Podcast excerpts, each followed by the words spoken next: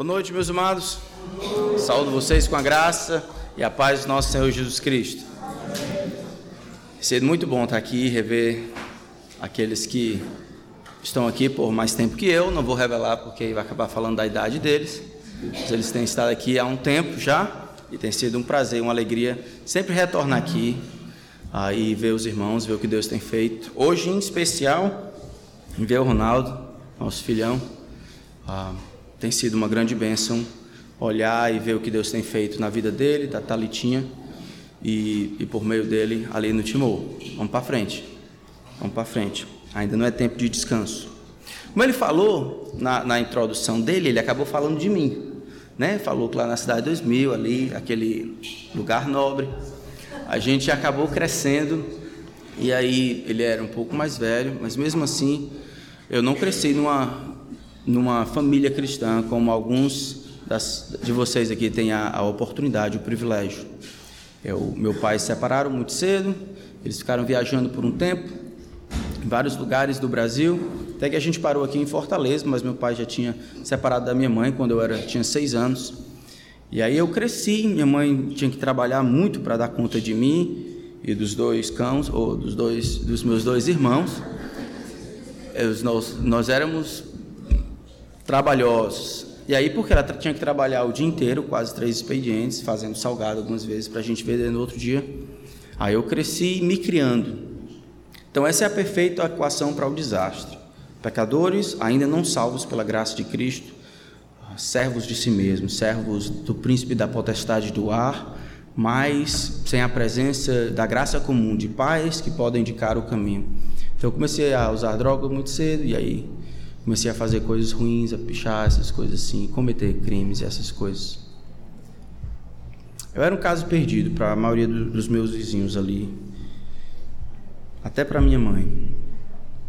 Eu tinha acabado de fazer 14 anos, no entanto, era 27 de agosto de 97. E eu estava andando na rua. E aí, uma das pessoas que eu sou mais grato na vida, ele vem para essa igreja. Eu estava caminhando e essa pessoa veio até mim, com a Bíblia na mão, Naquela época eles me chamavam de bad. Não sei porquê, é mal em inglês. Não sei porque em inglês, não sei. Ele diz, ei, bad. Eu disse, e aí? Ei, tu sabe que essas coisas que tu está fazendo são pecado diante de Deus. Aí ele foi me explicar a respeito do pecado. Ele falando, eu entendi, é isso mesmo. Eu não tinha nenhum problema em aceitar que eu, diante de um Deus tido como santo, eu estava em maus lençóis. Eu, eu, tinha ideia assim, né? A gente cresce num país mais ou menos católico, eu tinha ideia da existência de Deus, Deus estava lá, eu estava aqui, eu não sabia se ele se importava muito com o que eu fazia, não sabia. Eu sei que eu sabia que eu estava fazendo errado. Eu conseguia olhar em todas as áreas da minha vida, não importa se eu estava estudando para a prova, se eu estava correndo atrás das minas, se eu estava furando a fila, se eu estava batendo nos outros, se eu estava apanhando, tudo. Eu conseguia olhar que tudo era preso, era centrado em mim mesmo, que eu considerava bom, correto, justo. Eu era o rei do meu próprio coração. Eu estava vivendo em independência do Criador. E isso é o coração de todo pecado. O homem tentando ditar suas próprias leis. Isso é o homem tentando ser Deus. Deus só pode haver um. Amém?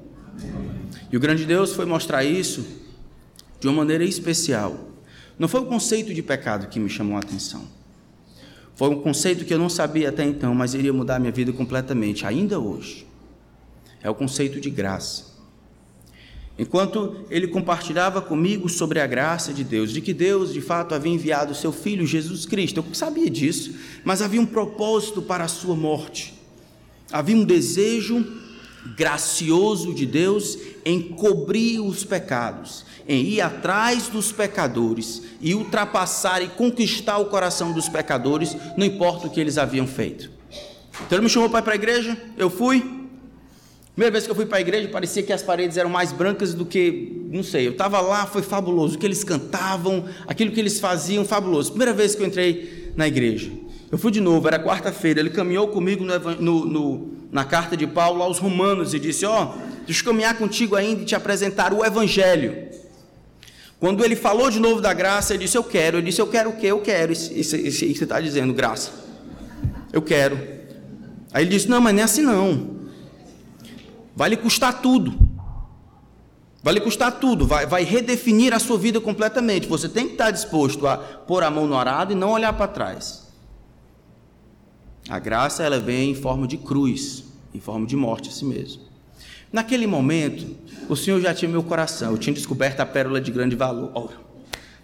Estou dentro. Se Jesus é capaz de amar pecadores como eu, se, se, se Ele é, é, capaz de perdoar, eu perguntei umas quatro vezes, rapaz, tu tem certeza disso? Tenho, homem. Ó, tu tem certeza que Jesus pode amar e perdoar pecadores como eu? Tenho. Rapaz, tu tem certeza? Tenho. Então tá bom. Se Ele consegue, eu estou dentro. Era 27 de agosto, era uma quarta-feira, Jesus mudou a minha vida. Não pela minha compreensão dos pecados, mas pela compreensão da graça de Deus. O meu desejo nessa noite é ajudar os irmãos a compreenderem a graça do Senhor da maneira mais abrangente possível. Eu quero olhar a graça, o conceito de graça, o efeito da graça e o objetivo da graça em um, uma carta que Paulo escreveu, a carta aos Romanos. Então abram lá em Romanos capítulo 1. Essa carta, essa palavra graça, ela aparece 155 vezes no Novo Testamento. Mais de 100 é Paulo que escreve. Dessas 100, 24 vezes, pelo menos, aparece na carta de Paulo aos Romanos. Então, se você não entende a graça, é capaz de não entender muito bem o conteúdo da carta de Paulo aos Romanos. Então, eu quero ficar com os irmãos apenas no capítulo, no versículo 5 do capítulo 1, mas só para o contexto, eu queria ler do versículo 1 até o versículo 5. Romanos capítulo 1, versículo 1 até o versículo 5. Diz assim a palavra do grande Deus. Paulo, servo de Jesus Cristo, chamado para ser apóstolo, separado para o evangelho de Deus, o qual foi por Deus outrora prometido por intermédio dos seus profetas nas sagradas escrituras, com respeito ao seu filho, o qual segundo a carne veio da descendência de Davi, e foi designado filho de Deus com poder segundo o espírito de santidade, pela ressurreição dos mortos, a saber, Jesus Cristo, nosso Senhor por intermédio de quem viemos a receber graça e apostolado, por amor do seu nome, para obediência por fé entre todos os gentios. Vamos orar. Veja, Senhor, a tua palavra está aberta diante de nós. E não existe nada em nós que possa ajudar o Senhor no processo de transformar corações. É ela, a tua palavra, pregada e crida no coração das pessoas, pelo poder do Espírito que pode causar qualquer transformação, redefinir os nossos conceitos, corrigir nossas atenções, os nossos focos. Por isso eu peço a Ti, Espírito Santo, o Senhor inspirou esse livro, ajuda-nos a compreender as implicações da Tua palavra. Pedimos que o Senhor, Espírito, seja o nosso professor, que Tua palavra seja a nossa regra e que o Senhor não nos permita fugir do que ela tem a dizer. E que ao final desse tempo só o Senhor receba a glória, não o homem. Que o Senhor receba a glória por meio da exaltação da tua maravilhosa graça, que explica e que é a fonte de tudo que é bom que experimentamos nessa vida. Nós imploramos a tua assistência nos méritos de Cristo. Amém. Porque Paulo é quem ele era. O capítulo 1 essa carta de Paulo abre Paulo falando de si mesmo. Paulo, servo de Jesus Cristo. Essa é uma maneira comum de Paulo referir a si mesmo. Ele vai falar isso tanto em Romanos, quanto em Galas, quanto em 1 Timóteo. Paulo, servo de Jesus Cristo. Paulo, escravo de Jesus Cristo. A palavra aqui vai dar a ideia daquele que vive para satisfazer, satisfazer algum outro. Aquele que não tem vontade própria, que vença a vontade do seu Senhor aquele que vive em função dos desejos, dos planos, dos sonhos de outro. Eu sou um escravo de Jesus Cristo. Não tenho desejo próprio, não tenho planos próprios, não tenho ideias próprias. Eu estou vivendo de maneira subserviente àquele que é o meu Senhor. Diz também que ele é chamado para ser apóstolo. Recebeu então esse ministério de ser apóstolo desse Senhor, servo e apóstolo. Diz que ele é separado para o evangelho. E aqui a gente começa a ver uma maneira específica de Paulo falar de si mesmo. Separado para o Evangelho, não é somente eu sou um escravo, mas esse escravo tem uma prioridade. Diz que este escravo foi separado, foi colocado à parte para o propósito exclusivo do Evangelho. O Evangelho é o negócio de Paulo. A sua proclamação, a sua defesa, a sua explicação é, é, é o, que, é, é, o que Paulo faz. O, Evangelho e tudo que pertence ao Evangelho, tudo que encapsula a ideia e as implicações do Evangelho é o que Paulo faz da vida. Tira-se o Evangelho da vida de Paulo, não sobra nada.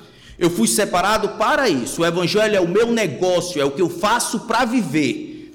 Todos os meus esforços, os meus objetivos, todo o meu tempo é gasto para essa promoção, para esse fim, de alguma forma, a explicar, defender, proclamar este Evangelho. O servo, então, havia separado, havia sido separado para este Evangelho.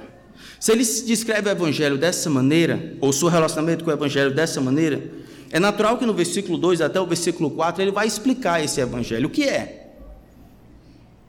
O que seria isso que determina as escolhas de Paulo? O que seria isso que determina os recursos de Paulo, o tempo de Paulo? Se Paulo tem ou não família, se Paulo viaja para um canto ou outro, se Paulo vive e morre.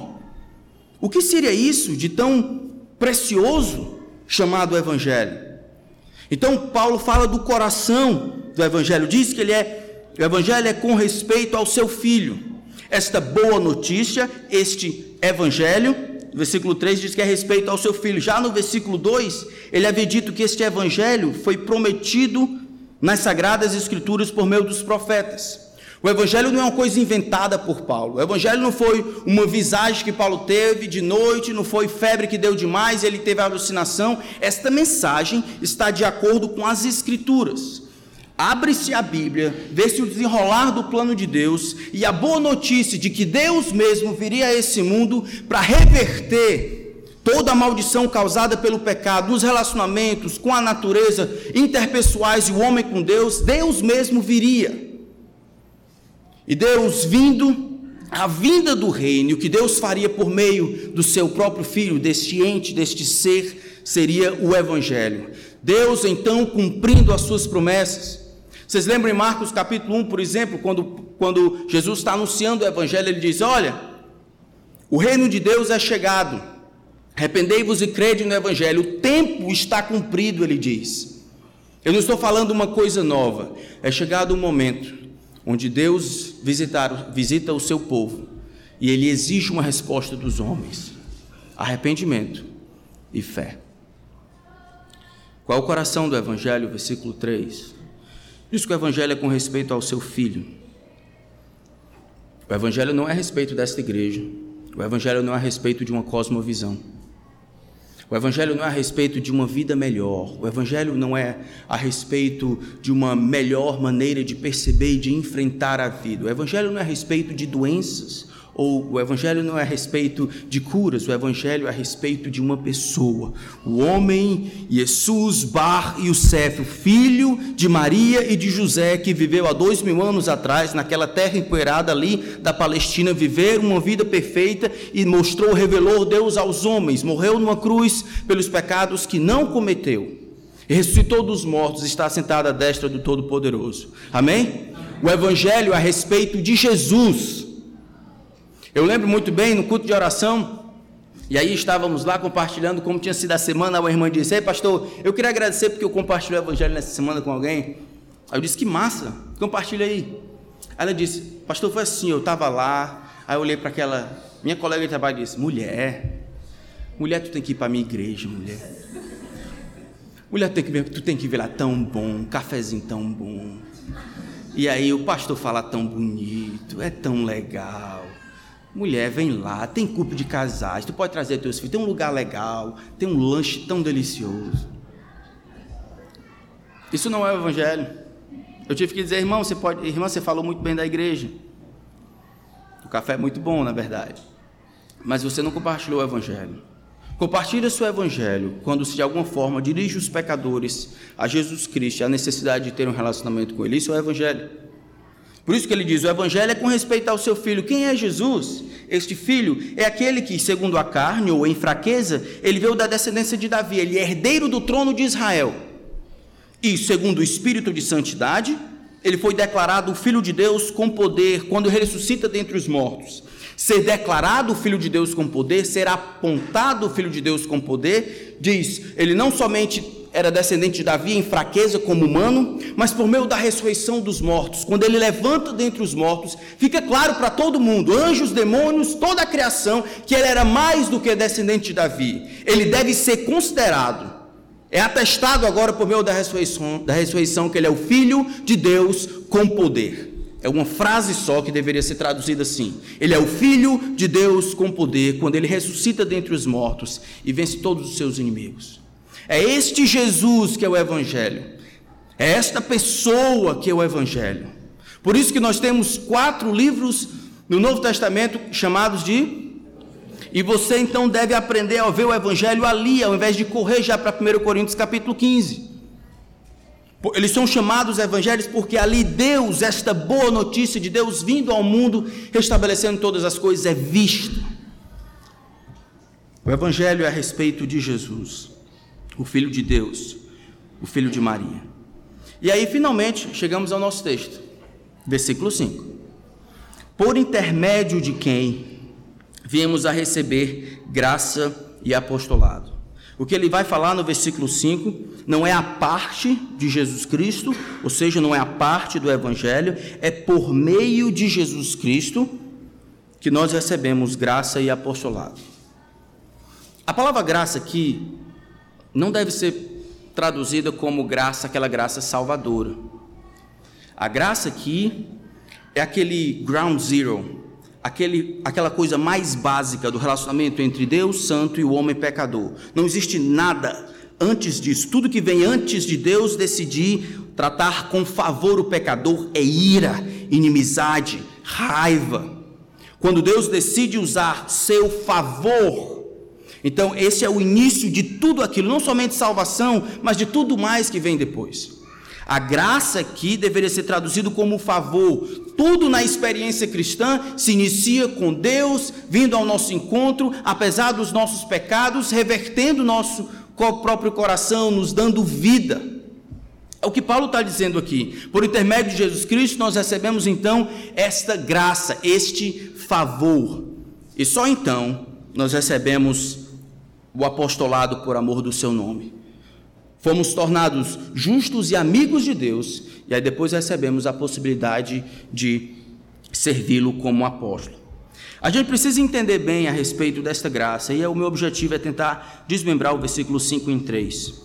Eu quero falar sobre a natureza da graça, eu quero falar sobre o produto ou o efeito da graça, e falar sobre o objetivo ou alvo da graça. Bom, Paulo vai falar sobre essa graça muitas vezes. Essa graça, como eu já disse para os irmãos, é aquela decisão eterna, imutável, livre, imerecida de Deus Santo via nós, apesar dos nossos pecados e das nossas maldades.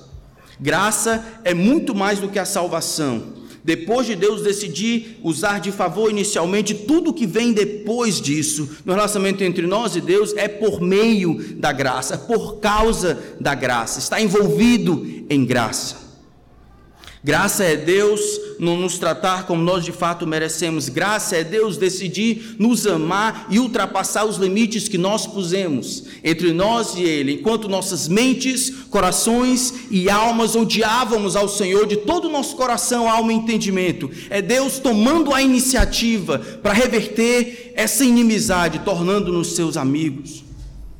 Graça é quando Deus vem ao nosso encontro e usa conosco de favor quando nós nós não honramos a glória do Senhor, nós não nos deleitamos na sua grandeza, nós não tememos a sua ira justa, nós não nos regozijamos na sua autoridade, não cremos no seu plano, nós não valorizamos sua companhia, nós não confiamos na sua sabedoria, nós não louvamos a sua beleza, nós não obedecemos seus mandamentos, não admiramos as suas perfeições, não nos importamos com a sua presença não amamos a sua pessoa. Nada em nós chamou a atenção do Deus Santo. Ninguém falou com Deus a seu respeito. É, olha o Tiago ali, ó. Acaba bom. Bota ele no teu time, no final vai dar tudo certo. Tudo que Deus viu, cada célula e fibra do nosso corpo, cada emoção, cada desejo, estava maculado pelo pecado, direcionado a nós mesmos, estávamos mortos em nossos delitos e pecados, e foi por Sua graça que Ele nos deu vida. Eu tenho passado quase 25 anos tentando fazer ligações na minha própria vida e a graça de Deus. E acho que muitas das coisas que nós deixamos de fazer, ou porque somos tão tímidos na nossa obediência, é por uma falta de conceito bíblico a respeito da graça. Achamos que merecemos alguma, pelo menos alguma coisa. Achamos que somos melhores do que o Fernandinho Beiramar. Achamos que somos melhores, nós achamos. Temos aquela tendência natural de nos avaliarmos por aquele, sempre com aqueles que são piores. Ao invés de nos, nos avaliarmos e nos compararmos com Jesus, o perfeito Filho de Deus, você não é Ele.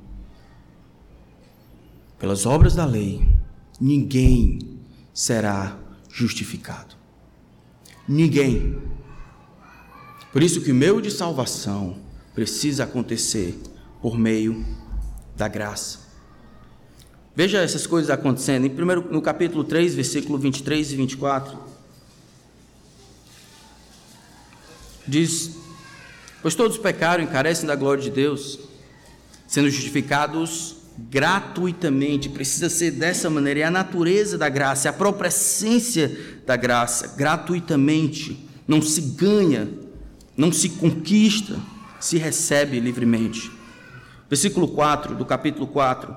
Ora, o que trabalha, o salário não é considerado como favor, e sim como dívida. Se você está aqui e acha que de alguma forma você merece estar aqui, ou Deus, de alguma forma, você merece o favor do Senhor por algo que você tem feito, isso é um insulto ao Deus gracioso. Deus decidiu iniciar o relacionamento conosco, pecadores, em graça. Isso não muda durante a vida cristã. Todas as vezes que Deus lá do alto resolve escutar as suas orações, não é porque você fez com merecer, não é porque você deu dízimo, ajudou, não tem nada a ver com isso. Deus não precisa do seu dinheiro, não precisa do seu tempo. Ele inicia com graça e aí ele termina e caminha com graça. Nós vamos saber por quê daqui a pouco. Mas ele diz: ao que trabalha, o salário não é considerado como favor, e sim como dívida.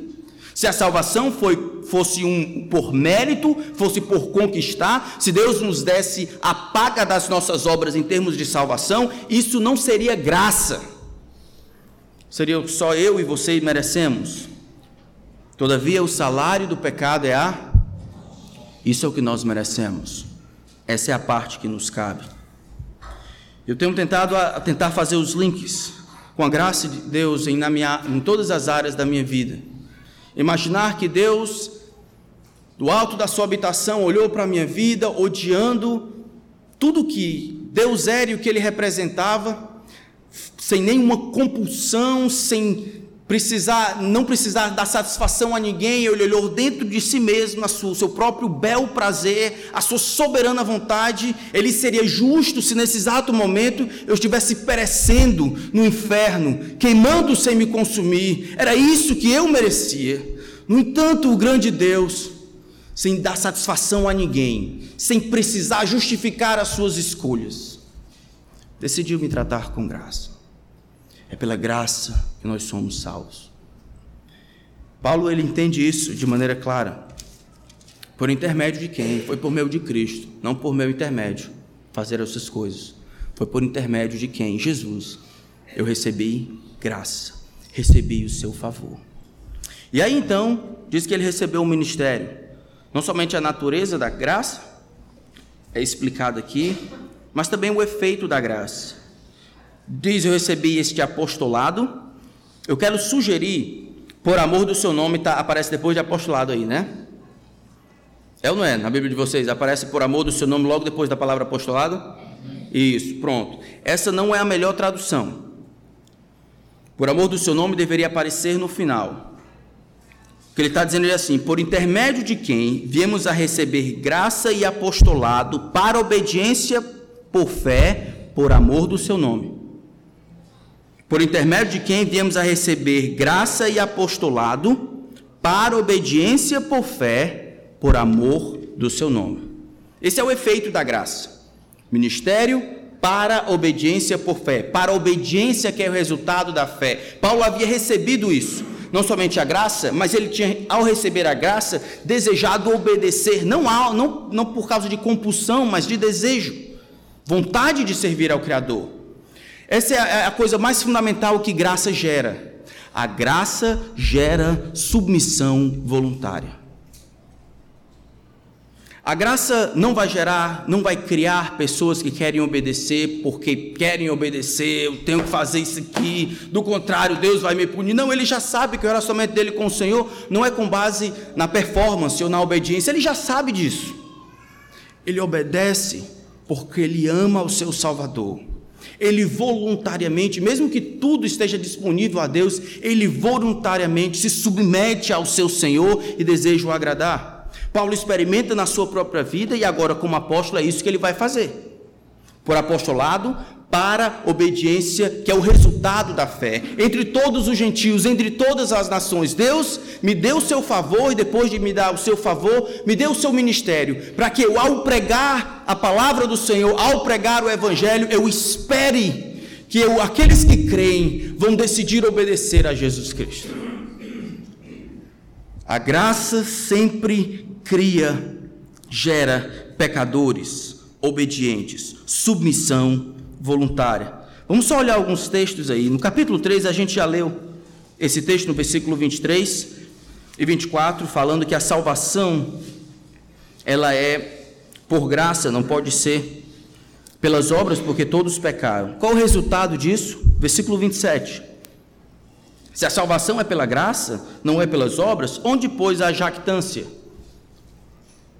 Onde é que está o orgulho do pecador? Foi o pecador que se colocou no céu? Não. O pecador agora, salvo pela graça de Jesus Cristo, ele compreende o seu lugar e se coloca numa posição debaixo da autoridade, conferindo a Deus a glória por sua própria salvação. Capítulo 12, versículo 3. Romanos 12, 3. Diz assim: Porque pela graça que me foi dada, digo a cada um de vós que não pense de si mesmo além do que convém mas pense com moderação, segundo a medida da fé que Deus repartiu a cada um. Paulo está dizendo agora que a graça que foi dada a ele, não mais relacionada à salvação, mas mais relacionada ao serviço.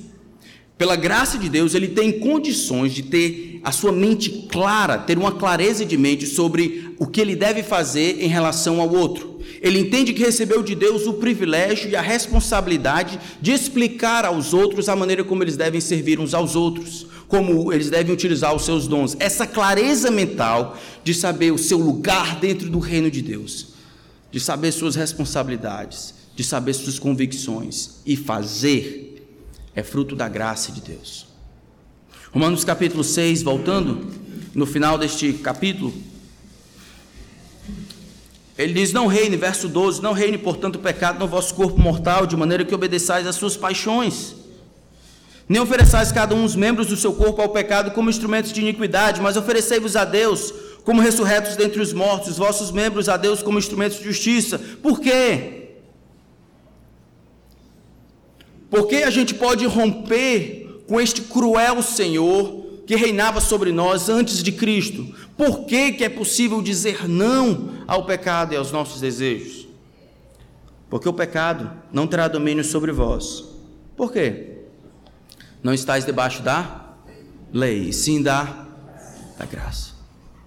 É a graça que nos autoriza a dizermos não a nós mesmos, a subjugarmos a velha natureza e andarmos em novidade de vida. É a graça que vai ajudar você a obedecer, a tomar o lugar difícil, o caminho estreito, quando a vida é difícil de viver.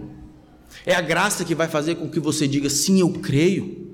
Eu creio, Senhor, a tua palavra encontrou lugar em meu coração, mesmo que as circunstâncias contrárias estejam, eu creio em ti. Eu creio. Este coração que vive subjugado à vontade do seu Senhor é resultado deste encontro gracioso com o Salvador.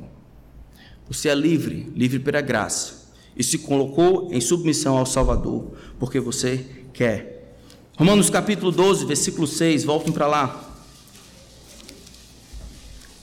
É claro que aqui no versículo 6 ele está falando sobre dons espirituais. Mas no versículo 6 ele diz: Tendo, pois, diferentes dons segundo a graça que nos foi dada, se profecia seja segundo a proporção da fé, e ele vai fazer a lista de dons. Não somente salvação, de novo, mas a graça aqui é o que Deus utiliza, Deus o Espírito Santo, para fazer de você quem você é, para dar os dons. Nesse caso, dons espirituais, mas a gente pode abranger para tudo. Sabe o que você tem? As pernas que você tem? Sabe você tem um emprego que você tem? É claro que você ralou só, mas sabe quem lhe deu o cérebro que ele tem? Sabe quem lhe deu os pais que você teve, que lhe ajudaram, que caminharam com você? Aquele amigo. Sabe quem colocou a igreja, quem trouxe você, endireitou os seus passos? Não foi fruto dos esforços somente, foi a graça de Deus. É a graça de Deus, então, que está caminhando, que está envolvida, passando por toda a área da vida cristã. Não é somente na salvação, mas é graça para servir. É por isso que você pode servir aos seus irmãos. É por causa da graça de Deus. E a ideia de graça aqui já diz que você vai servir a outros pecadores. E assim como Deus serviu a você em graça, ou seja, não com base no seu mérito, assim você vai servir aos pecadores, os outros pecadores, não com base no mérito deles, não com base em quão legal eles são, né? Mas com base na graça de Jesus Cristo. É a graça do Senhor, é ela que está lá todo o tempo. Romanos capítulo 15. Paulo concluindo a sua carta, quase ele diz no versículo 15: Entretanto, vos escrevi em parte mais ousadamente, como para vos trazer isso de novo à memória. E aí ele relembra o assunto que ele introduziu a carta, no capítulo 1, versículo 5, nosso texto. Por causa da graça que me foi doada por Deus, para que eu seja ministro de Jesus entre os gentios, no sagrado encargo de anunciar o evangelho de Deus, de modo que a oferta seja aceitável uma vez santificada pelo Espírito Santo. Qual é a razão porque Paulo tem condições de servir a esses irmãos. É porque Paulo era esperto, bem treinado, capaz. Não, o ministério era uma graça, mas mais do que isso, a capacidade de servir de maneira correta era graça. Veja o versículo 18. Porque eu não usarei discorrer sobre coisa alguma, senão sobre aquelas que Cristo fez por meu intermédio, para conduzir os gentios à obediência por palavra e por obras. Era Jesus trabalhando por meio de Paulo, não era Paulo. Não era Paulo. Não é você que treina os seus filhos. Não receba glória por isso. Não é quando as coisas dão certo, lembre de dar a atenção e a glória àquele que por direito, o único que pode transformar os corações. Receba os dons que Deus lhe deu, tudo trabalho, recursos, família, os dons espirituais, aonde você está vivendo agora, receba tudo isso como bênção do Senhor. E aí depois você sirva aos seus irmãos na força que o Senhor supre, com base na graça de Deus. Não receba e diz, Senhor, agora fica ali, que eu daqui para frente eu tomo conta. Aceite que você precisa de Jesus não somente para iniciar as coisas, não somente para salvar você, mas para fazer você crescer. Esta graça, então, tem como principal objetivo transformar os pecadores, criando pecadores como eu e vocês, criando nesses, nos corações dos pecadores como eu e você uma submissão voluntária. A graça de Deus nos escraviza de maneira mais linda possível. A graça de Deus nos compele, o amor de Cristo nos constrange. Nós julgamos que um morreu por todos, por causa disso todos morreram e ele morreu por todos. Agora nós não vivemos para nós mesmos. A graça demonstrada na cruz agora compele o meu coração, ela me constrange, ela me coloca numa posição. Eu não quero fazer por obrigação, mas em amor, farei tudo por causa do meu Senhor. É assim que a gente deveria responder.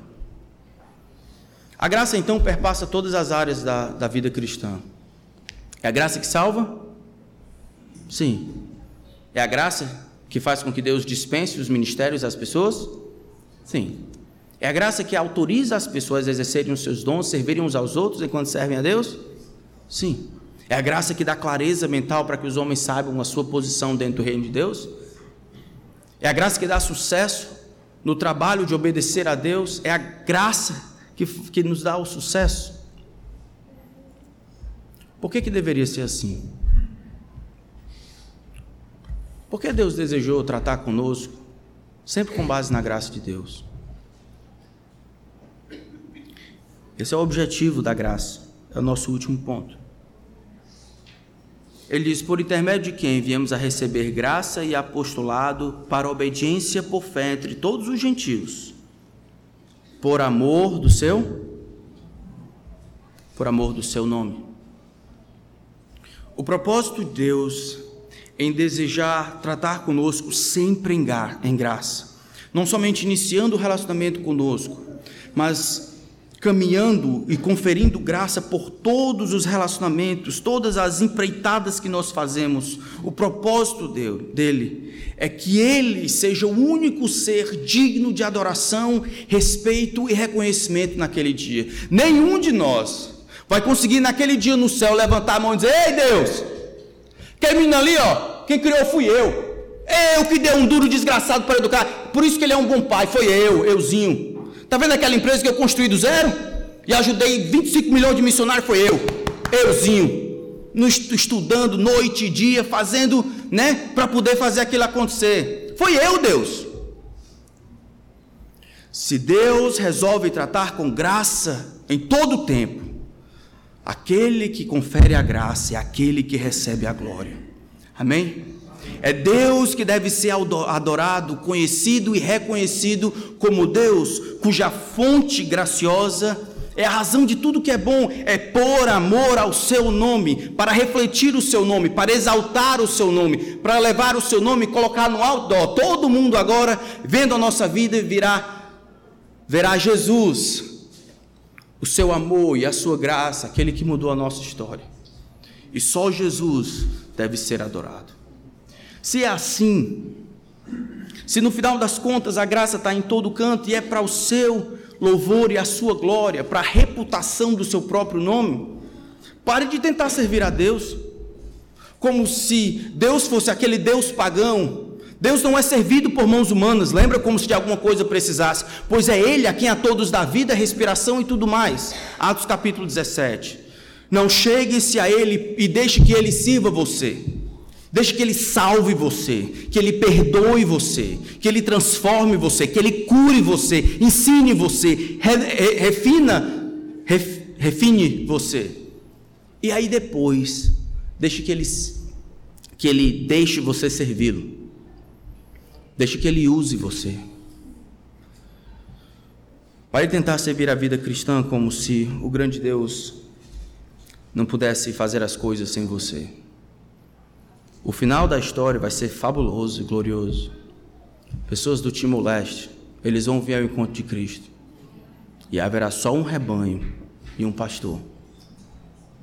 As pessoas, um dia, Deus será glorificado ou pela a justiça, lançando alguns no castigo eterno, ou pela graça, aqueles que herdarão a vida eterna. Você vai fazer o quê? Você vai ficar olhando? Isso é o que Deus está fazendo. Paulo entendia o que, que Deus está fazendo nesse mundo. Deus está dispensando a sua graça e o seu favor imerecido a pecadores, eu e você. E aí incutindo no coração desses pecadores aquele senso de gratidão e amor por Ele, dando aquela submissão voluntária, incutindo essa submissão voluntária no coração dos pecadores, para que os pecadores tenham só um alvo na vida, os pecadores redimidos terão um alvo na vida viverão, educarão seus filhos, farão as coisas por amor ao seu nome. É para isso que Deus resolveu salvar você. Não é só para lhe fazer bem. A gente ganha, mas o final da história é a sua própria glória, a sua própria exaltação. É Ele, Deus, que vai ganhar tudo no final. E a gente vai estar lá, se tivermos do lado certo. Amém? Vamos orar. Pai, é por tua graça e só por tua graça. Por tua graça que nós estamos aqui. Foi ela que mudou o nosso caminho há muito tempo atrás. Foi ela que nos abriu os olhos para vermos o teu filho, o amalho de nossa alma. Olharmos as belezas e o poder e a graça de Jesus, nosso Salvador. Foi ela. Por causa dela que nós temos as famílias, a família que temos esposas, maridos, é a, graça do Senhor que temos um teto sobre a nossa cabeça. E temos tido tantas vitórias na vida. É a graça do Senhor, teu favor imerecido que abarca tudo. Ah, Senhor, Tu sabes do nosso amor por Ti. E pese o nosso coração que nós não te amamos como o Senhor merece. Ajuda-nos, Senhor, dá-nos graça uma vez mais. Dá-nos graça para vivermos da maneira que honre e agrade ao Senhor. Dá-nos graça a perdoarmos os nossos irmãos, daqueles que nos ofendem, como o Senhor tratou conosco. Dá-nos graça para vivermos os planos do Senhor e estarmos na tua missão e nunca destoar do que o Senhor está fazendo. Receba a glória, Senhor. Seja adorado e engrandecido como merece, por meio da minha vida e na vida dos meus irmãos aqui. Pelos méritos de Cristo, nós pedimos. Amém.